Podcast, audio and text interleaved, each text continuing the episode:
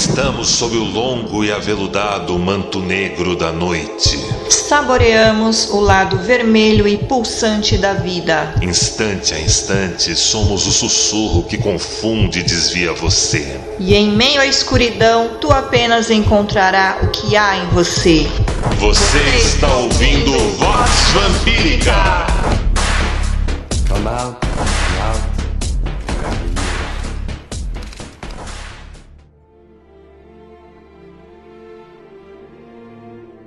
A Missa da Meia-Noite na Netflix ou Quando o Padre é o Vampiro. Outro dia, meu primo e também meu nobre amigo DJ Ives Morgan me ligaram empolgados e contaram que tinham assistido uma nova série e que eu ia adorar. Chamava-se Missa da Meia-Noite e estava disponível na Netflix. Como eles são bastante pontuais nas suas observações, a série ganhou uns pontos na minha lista de seriados para assistir. Eu estava envolvido no cruento Round Six, uma excelente série sul-coreana sobre a natureza humana.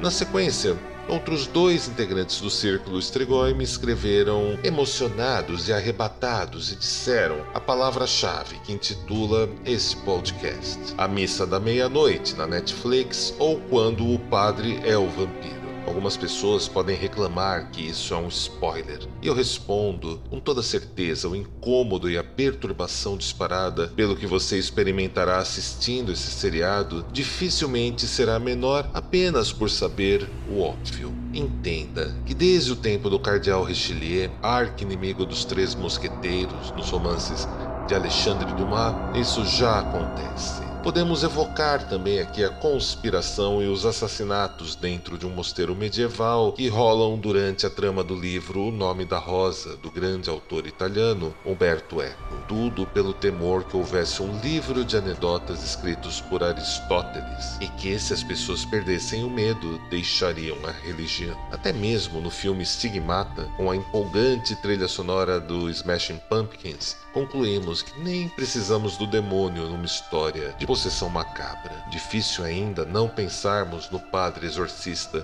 interpretado por Sir Anthony Hopkins no filme O Ritual, que em certo momento se vê possuído pelo mal e ordena que seu assistente primeiro acredite na existência do mal para assim poder exorcizá-lo. Já o ponto que me cativou na Missa da Meia-Noite criado pelo Mark Flanagan, das bem-sucedidas The Hound of Hill House The Houghton of Bly Manor, é a lembrança afetiva do autor George Bernanossi, escritor francês que também viveu em Barbacena, Minas Gerais.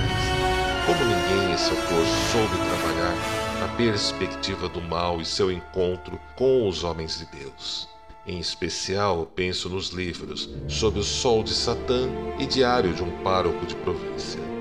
Primeira é sobre um padre que recebe como dom a companhia de Satã e tem como sina conhecer mais o mal do que a si e ao final enfrentar o próprio orgulho de sua condição de santo, se esta supostamente for verdadeira. O outro é sobre como o mal se desvela como uma fina e imperceptível poeira cinza que se acumula nas pálpebras e no sensorial na forma de tédio e da preguiça, e você só sente quando é tarde demais. Não espero que Flanagan conhecesse tal autor, mas ver um padre vampiro me despertou uma memória afetiva por tais livros. Enfim, o Padre Paul ou Monsenhor Pruitt são realmente o mal na missa da meia-noite? Todo bem intencionado jaz no inferno, afinal. Cabe ao padre, nessa história, trazer o mal para sua comunidade. Dentro do amplo espectro do imaginário vampírico, temos, por exemplo, alguns povos dos Andes que viram nos conquistadores espanhóis e seus padres uma personificação muito semelhante à dos vampiros europeus. Isso é muito bem contado na obra Vampiros Rituais de Sangue, de Marcos Torrigo, publicada pela Madras Editora em 2002, ou na sua versante ou na sua recente versão em inglês, que você pode adquirir acessando redevampírica.com. Outra aproximação são as acusações clássicas do medievo ao nascimento da missa negra no interior das igrejas à noite, feita pelos moradores dos campos e o populacho na Europa. De certa maneira, a missa da meia-noite atualiza esse contexto na era dos streams. Na série Midnight Mass, temos basicamente um velho padre que, ao visitar a Terra Santa, se perde da excursão durante uma tempestade e cai nas mãos de um vampiro. Rejuvenescido pelo sangue vampiresco e sua nova condição, ele a interpreta como um sinal de sua nova relação com Deus. Dessa maneira, retorna para sua antiga paróquia em uma ilha decadente e oferece uma nova comunhão aditivada aos moradores daquela ilhota. Desnecessário dizer que isso transformará todos em vampiros ou ainda em derivados. As referências ao escritor de terror norte-americano Stephen King se derramam como o luar prateado sobre as pétalas curvadas das flores. A referência a Salem Slot, Hora do Vampiro no Brasil, também de Stephen King, são notáveis. A crítica social ao cristianismo ali consiste no quanto a igreja, enquanto instituição, deturpa as palavras de Deus para justificar atrocidades e barbaridades cometidas pelos humanos. Que aconteceria se um padre fosse transformado em um vampiro? Que tipo de justificativa religiosa a cabeça dele inventaria para dar um sentido para todas as ações monstruosas que ele viria a cometer? A série é essencialmente a respeito dessa curiosa e atípica situação. Ainda não redimiu a Netflix da insócia Drácula de uns anos atrás. Falamos longamente dela junto com o professor Alexander Meirelles em um vídeo publicado igualmente na Rede Vampírica. Mas a mesma crítica que podemos trazer a Midnight Mass pode ser estendida a quase todo movimento que peca pela autorreflexão e ponderação na contemporaneidade ao priorizarem a bipolarização acima, vamos dizer, valores mais acessíveis, mais próximos do cotidiano. Um ponto interessante é que o seriado acertou em cheio colocando um xerife muçulmano como homem da lei e que logo descobre as coisas erradas que estavam acontecendo por lá na ilha e justamente é quem levanta lebre sobre como forçar a leitura da Bíblia na escola primária não era uma ameaça à primeira emenda da Constituição norte-americana. Uma pena que ele e seu filho terão um desfecho trágico. Aliás, você conhecem a origem dos vampiros no Império Otomano? Lá na primeira edição da revista Strigoi da Rede Vampírica, disponível para todos os apoiadores das recompensas Trovadores e acima dela, vocês podem conhecer essa história e vão apreciar bastante. E há ainda uma crítica ainda mais velada no contexto da série. Esta consiste no fato de um vampiro milenar oculto nos desertos da Terra Santa se inserir dentro de uma igreja católica e nada acontecer com ele. Será que Deus está realmente com os católicos nesse universo ficcional?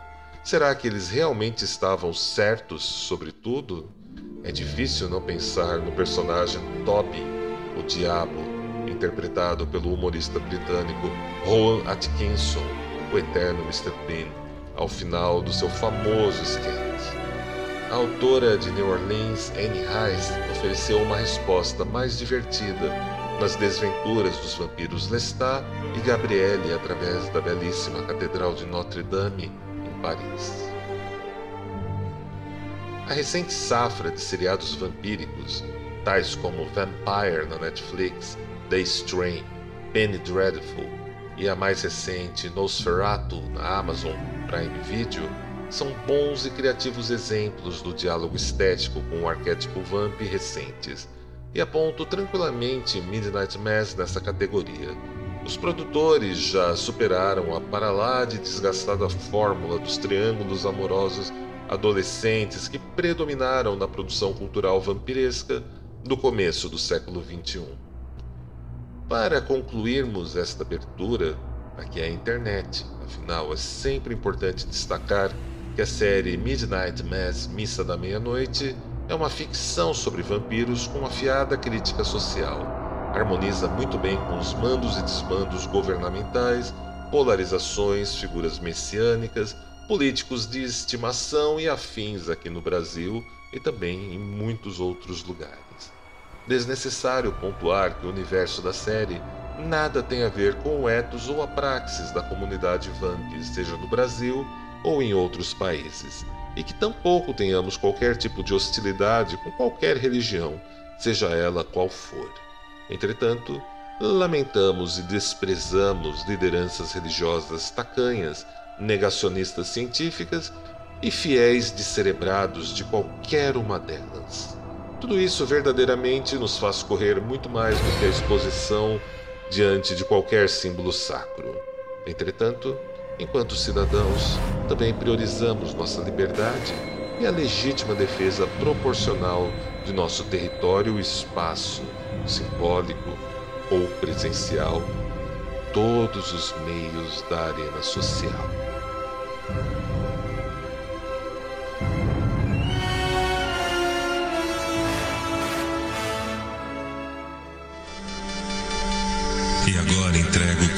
vocês a ela, a senhora da coroa de papoulas, que recebe cada um tendo feito o que quer que tenha feito, tendo vindo de onde quer que tenham vindo, e seu abraço marmório e deletério. Veremos-nos sob o longo e aveludado manto negro da noite.